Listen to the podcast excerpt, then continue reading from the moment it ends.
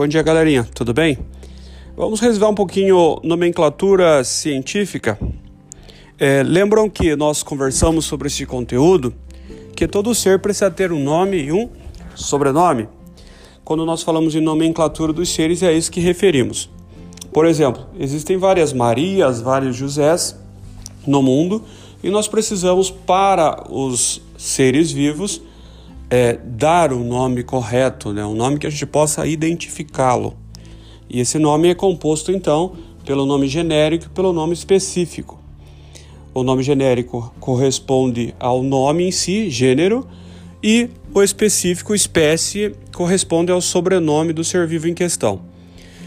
Bom, mas para escrever esse nome científico, a gente precisa ter, tem toda uma técnica para isso.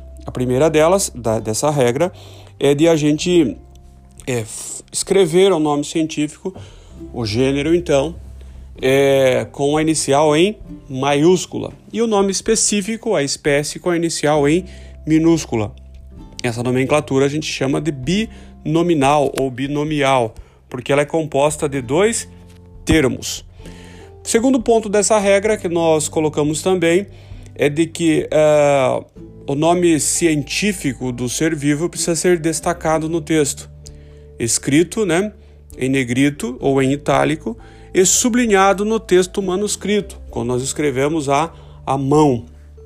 Esse nome científico também é, deve ser escrito em latim, que é uma língua morta, para não sofrer alterações, né? Como a gente viu recentemente aí a, o acordo da língua portuguesa, o novo acordo ortográfico, que muda a nossa língua. Então, a gente usa uma língua morta para não sofrer alterações. Bom, galera, é, essas são as dicas é, principais da nomenclatura biológica. Espero que vocês estejam estudando bastante e até o nosso próximo encontro. Valeu, abraço!